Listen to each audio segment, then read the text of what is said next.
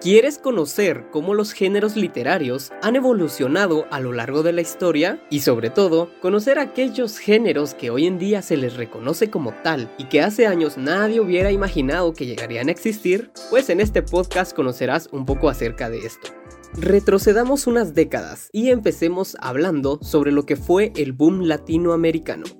De manera resumida, se entiende como boom latinoamericano a un fenómeno literario y editorial que tuvo lugar entre las décadas de 1960 y 1970, cuando las obras literarias de un conjunto de jóvenes escritores latinoamericanos fueron ampliamente distribuidas y apreciadas en Europa y gran parte del mundo. Ahora bien, quizá te preguntes por qué se le conoce como boom. Bueno, esto se debe al contexto de aquella época. Tal como lo describe el autor peruano Vargas Llosa, el boom fue un movimiento no solo literario y cultural, sino también de carácter político. Recuerda que posterior a la Segunda Guerra Mundial, el mundo queda dividido por dos bloques ideológicos, el capitalista y el socialista. Esto es importante, pues en América Latina los países durante esta época tuvieron conflictos internos por intentar colocar una de estas ideologías en su gobierno, lo que desencadenó revoluciones, crisis económicas, muertes y mucho más. ¿Y por qué te digo esto? Pues simplemente porque fueron estas situaciones las que sirvieron como fuente de inspiración para aquellos jóvenes escritores, y así crear obras en las que narran grandes historias y a la vez aprovechar para contar las situaciones en sus países y de cierta manera reprochar estas mismas. Y te digo que fue justo por esa razón que las obras fueron muy bien recibidas, pues demostraban cómo era vivir en Latinoamérica en aquel entonces, combinado de narrativas interesantes y por supuesto la pizca mágica. Y es que si te hablo sobre el boom latinoamericano, no podemos dejar atrás lo que fue y es el realismo mágico, mismo que se puede describir como un movimiento literario que tuvo origen en América Latina hacia la década de 1930. Este se presenta con una narrativa en la cual lo extraño y lo peculiar se presenta como algo cotidiano, o mejor dicho, es una narración basada en la observación de la realidad, donde tienen cabida singularidades, peculiaridades y extrañezas dentro de la normalidad. Aquello irreal y extraño se puede leer como algo que sí puede suceder en la vida real. Aunque ambos movimientos iniciaron en diferente época, es importante decirte que al final tanto el realismo mágico como el boom latinoamericano están totalmente unidos. Esto porque ambos buscan romper con los modelos de la narrativa tradicionales, buscan contar una historia completamente ficticia basada en hechos reales y contar realidades en mundos con cosas que serían irreales. La llegada del boom fue como un tsunami literario, un ancho mar de novelas, y aquellos autores que en ese entonces eran solo jóvenes escritores, años más tarde quedarían como grandes exponentes con obras que hoy se consideran clásicos de la literatura latinoamericana. Entre ellos podemos mencionar a Gabriel García Márquez de Colombia, Mario Vargas Llosa de Perú, Julio Cortázar en Argentina, Carlos Fuentes de México y Miguel Ángel Asturias en Guatemala. Obviamente estos son solo los mayores representantes, pues en cada país habían varios autores. Y dicho esto, conozcamos un poco acerca de los nuevos géneros literarios. Nuevos géneros literarios. Los escritores se esfuerzan en encontrar estrategias que atrapen al lector. La lectura ayuda a las personas a crear una imaginación más activa y creativa. Si tú volvieras unos años atrás, no me creerías cuánto han cambiado los géneros literarios en todo el mundo. Esto tiene ventajas y desventajas. Y quiero hacerte una pregunta. ¿Estás consumiendo contenido importante? Creo que lo primero que deberías replantearte es, ¿tienes el hábito de la lectura? La respuesta es no. A raíz de esto nacen nuevos géneros, ya sea desde la propia imaginación del escritor o del uso de la ambientación social y política actual para crear nuevas formas de contar las historias, o incluso formatos novedosos donde contarlas.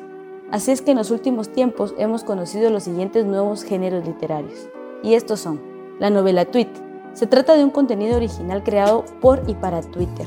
No es una novela convencional adaptada a Twitter, sino un guion a la medida de la red social, con sus antiguos 140 caracteres. Un ejemplo está en España, donde contamos con Manuel Bartual, como el escritor que mejor supo llegar al público con este formato de novela a través de Twitter. Continuamos con el Big Pum, no solo como un nuevo género literario, sino también cuenta con la repercusión en la música y el cine. Estos libros tienen elementos de videojuegos clásicos, retro y tecnologías de los años 80 y en algunos casos al principio de los años 90. No vamos a olvidar la ficción lúcida, este tipo de novela a medio camino está entre la fantasía y la espiritualidad. Explora esa realidad que existe en la frontera entre el estar dormido y el estar despierto. Se trata de una realidad onírica y surrealista que se acerca a la percepción sensorial de la conciencia. También encontramos la literatura progresiva. Esta está relacionada con la filosofía y la búsqueda de la verdad. Las historias tienen lugar en tiempo real, a modo cronológico, y en ocasiones el lector tiene la posibilidad de proponer su propio final.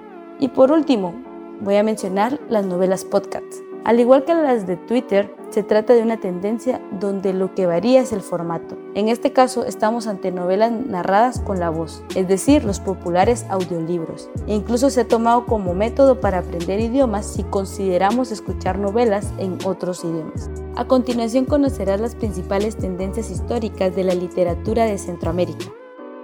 La literatura centroamericana es ante todo una literatura marginal que no se ha adaptado al canon europeo, por lo que hace que no sea muy conocida en muchas partes del mundo, especialmente en el viejo continente. Sin embargo, desde siempre la literatura centroamericana ha sabido ganarse espacios, aunque poco, pero dentro del mundo artístico. Poco tiene Centroamérica que envidiar a otra región del mundo en cuestión de literatura. El guatemalteco Miguel Ángel Asturias ganó el premio Nobel en esta área, incluso antes que un mexicano. Este premio no ha sido otorgado a un autor, por ejemplo, argentino, donde la producción literaria conocida en todo el mundo es más abundante. Pero no solo ese hecho debe de destacar, los guatemaltecos Miguel Ángel Asturias y Luis Cardosa y Aragón fueron otros que deslumbraron en Europa por hacer suyo el surrealismo y darle tintes hispanoamericanos. Por otro lado, en Nicaragua, José Coronel Urtrecho y Pablo Antonio Cuadra iniciaron el único movimiento de vanguardia organizada en Centroamérica. Luego de que la vanguardia cayera en desuso, fue otro nicaragüense, Ernesto Cardenal, quien lideró la bandera de la posvanguardia junto con poetas como el chileno Nicanor Parra. Por último, en la retrospectiva, no debiera dejar a un lado al guatemalteco Augusto Monterroso, que es considerado como uno de los maestros mundiales de la narrativa breve, poseyendo entre sus publicaciones el cuento más corto de la historia literaria. A pesar de que se tiene un gran pasado, las actuales letras centroamericanas han tenido poca proyección a nivel internacional. Una de las razones que pudo haber influido en este aspecto es el periodo de conflicto en el Istmo, determinado por la guerra interna en Guatemala, El Salvador y Nicaragua, la represión en Honduras y el conflicto en Panamá por el canal interoceánico. En el último año, tras tener alrededor de 10 años de relativa calma en la región, los escritores centroamericanos vuelven a tener protagonismo en la editorial europea. En Guatemala, aunque no participó en la guerra, Rodrigo Rey Rosa se refiere a la violencia generalizada de nuestra sociedad, hecho que vendría como consecuencia de la huella profunda dejada en las personas tras la guerra interna en nuestro país. Pero, si hay que mencionar una tendencia sobre el tema de la guerra y la paz, se debe enfatizar que en El Salvador se encuentra el germen de esta literatura. Ahora exploremos los géneros literarios usuales en Guatemala y Centroamérica. La literatura centroamericana es ante todo una literatura marginal, que no se ha adaptado a los cánones europeos. A continuación te diré grandes rasgos lo que podría considerarse la esencia de la literatura centroamericana. Habrá que recordar que Centroamérica ha aportado al mundo los textos fundamentales de la literatura precolombina, el pop el rabinal o el macho ratón, originario de Nicaragua, son ejemplos de la invención de las culturas prehispánicas. Centroamérica solía considerarse como una sola unidad administrativa. Los escritores salvadoreños y hondureños se confundían con los guatemaltecos, sin que ahora se atreva a hacerse esa separación. Tal es el caso de José Cecilio del Valle, Pedro Molina, Pepita García Granados, José Batres Montúfar, entre otros. La novela moderna entró en la región por medio de José Milla y aún sigue deleitando a cientos de adolescentes en Centroamérica que leen sus libros en el sistema educativo. Gómez Carrillo prosiguió en la misma línea estética del modernismo de Rubén Darío y continuó las tendencias literarias europeas. Tan así que ha sido el primero de los mitos literarios latinoamericanos en París, luego que continuaran otros como Cardosa, Aragón y Julio Cortázar. Otro que inicia con el modernismo es el guatemalteco Rafael Arevalo Martínez, que llegó a ser reconocido por su aporte en la narrativa con la introducción de personajes humanos con psicología animal. Los guatemaltecos Miguel Ángel Asturias, Luis Cardosa y Aragón fueron otros que deslumbraron a Europa por hacer el suyo el surrealismo y darles tintes hispanoamericanos. Por otra parte, las características literarias guatemaltecas a través de la historia nacional se centran en el feudalismo histórico de hechos reales del país o de personajes emblemáticos de guatemaltecos que a través de su vida han creado un procedente en la política, sociedad, cultura y tradición de la nación. Por ejemplo, la literatura maya se centra en la historia de la civilización maya, la cual estaba enraizada en creencias ancestrales que pueblos actuales que todavía viven en Guatemala se han atribuido como suyos. Entre los libros o documentos más destacados se encuentra el Popol Vuh, que es una recopilación de narraciones míticas, legendarias e históricas del pueblo quiché, uno de los reinos que habitaban la región de la moderna Guatemala 500 años después del colapso de la civilización maya.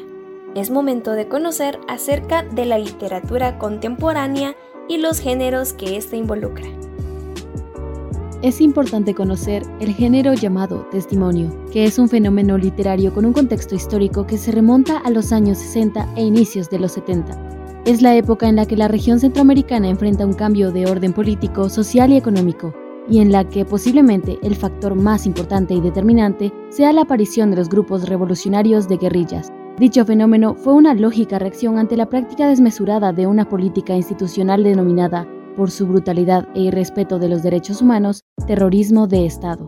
Es en este contexto de violencia institucionalizada y agitación social que surge el fenómeno literario del testimonio, y es a causa de dicho trasfondo histórico que la literatura testimonial estará, desde un principio, en estrecha relación y fuertemente influenciada por la época histórica en la que surge. Pareciera que las creaciones literarias son testigos de su época. Si se habla de sus orígenes, es difícil establecer fechas definidas, sobre todo en relación a movimientos artísticos, literarios o filosóficos. Pero es acertado proponer el periodo que va de 1969 a 1970 como el momento del arribo del testimonio como nuevo género literario al universo de las letras latinoamericanas. Son los literatos de Casa de las Américas en Cuba quienes por primera vez incluyeron el testimonio como nuevo género literario en su concurso anual de literatura. Esto se debió más a un impasse formal que a una pretensión ideológica o literaria, debido a que en años precedentes habían enfrentado obras literarias que no entraban en ninguno de los géneros o subgéneros literarios establecidos. Particularmente, el género testimonial tiene orígenes muy remotos. En el caso de la literatura guatemalteca y centroamericana, se sostiene que históricamente los textos precursores lo constituyen algunos antiguos que son los siguientes. El libro de los libros de Chilam Balam en idioma yucateco, y la brevísima relación de la destrucción de las Indias de Bartolomé de las Casas. Estos textos antiguos son, históricamente, los fundadores del testimonio centroamericano. Luego, en la época contemporánea, pensaban que es, en términos generales, el escritor y antropólogo mexicano Ricardo Posas, con su libro Juan Pérez Jolote, uno de los fundadores del testimonio actual. Este es un testimonio clásico que será posteriormente la fuente de inspiración para otro de los textos fundadores del testimonio. Nos referimos a la novela testimonial del escritor Miguel Barnett, con la historia de un cimarrón. Mientras que en Guatemala bien podríamos pensar que fue Manuel Galich quien con su obra denunciadora de crítica social es el precursor de las posteriores formas del género testimonial, sobre todo debido a que la mayor parte de la obra está construida bajo el paradigma de lo político que refleja una realidad histórica en la que viven tanto personajes como el autor mismo. Sin embargo, existen varias formas de textos testimoniales que van desde el texto autobiográfico, como los siguientes libros. Los compañeros de Marco A. Flores, Los días en la selva de Mario Payeras, El esplendor de la pirámide y Los demonios salvajes de Mario Morales. Hasta testimonios socioantropológicos como Me llamo Rigoberta Menchú y así me nació la conciencia, de Elizabeth Burgos. Muerte de una comunidad indígena de Víctor Montejo y Masacres en la selva de Ricardo Falla. Pasando por los testimonios ficcionales, dependiendo de muchas voces testimoniales, siendo una denuncia a través de la escritura en la que queda de manifiesto su crítica que se denominan testinovela. Cabe mencionar y recordar que en la actualidad los géneros literarios han aumentado. Por mencionar algunos aplicados en Guatemala, encontramos la narrativa, el ensayo y la fábula. Llegaron a ser considerados nuevos géneros literarios, pero ahora forman parte de los géneros por excelencia en la literatura de Guatemala. La narración, que a menudo recurre a un constante desarrollo del lenguaje o giros lingüísticos, se caracteriza por no ser lineal, sino irregular y a sobresaltos. Es una narrativa rebelde que cuestiona el paradigma del canon literario establecido. Escritura, lenguaje, personaje narrador y estructura formal hacen que el texto literario se consolide en un género propio y particular de la intensidad literaria, no solo guatemalteca, sino centroamericana. En cuanto a lo novedoso, podemos mencionar a la nueva novela o también llamada testinovela. Los escritores de la nueva novela son una base cultural, literaria de gran valor para las letras guatemaltecas, ya que aparte de revolucionar en el arte de la escritura, son las voces de la memoria histórica y colectiva de Guatemala, porque representan ante la crudeza de nuestra historia reciente un acto noble de humanidad. Es así que la mayoría de las obras que tienen un punto importante en nuestra literatura guatemalteca son aquellas que dan una crítica social y expanden nuestros horizontes, además de utilizar una narrativa de reflexión y lucha, lucha contra toda corrupción y engaño hacia nuestro pueblo, rememorando el pasado para pelear contra las crecientes y repetidas injusticias de nuestra historia como país, que resultan en nuevos géneros que impactan y buscan un verdadero cambio social a través de las letras.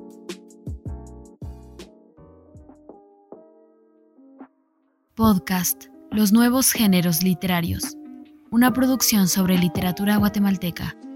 Con las voces de Gerardo Leiva, Génesis Samayoa, Jimmy Petz, Milagro López, Chelsea Cuyuch y Dana Salanik.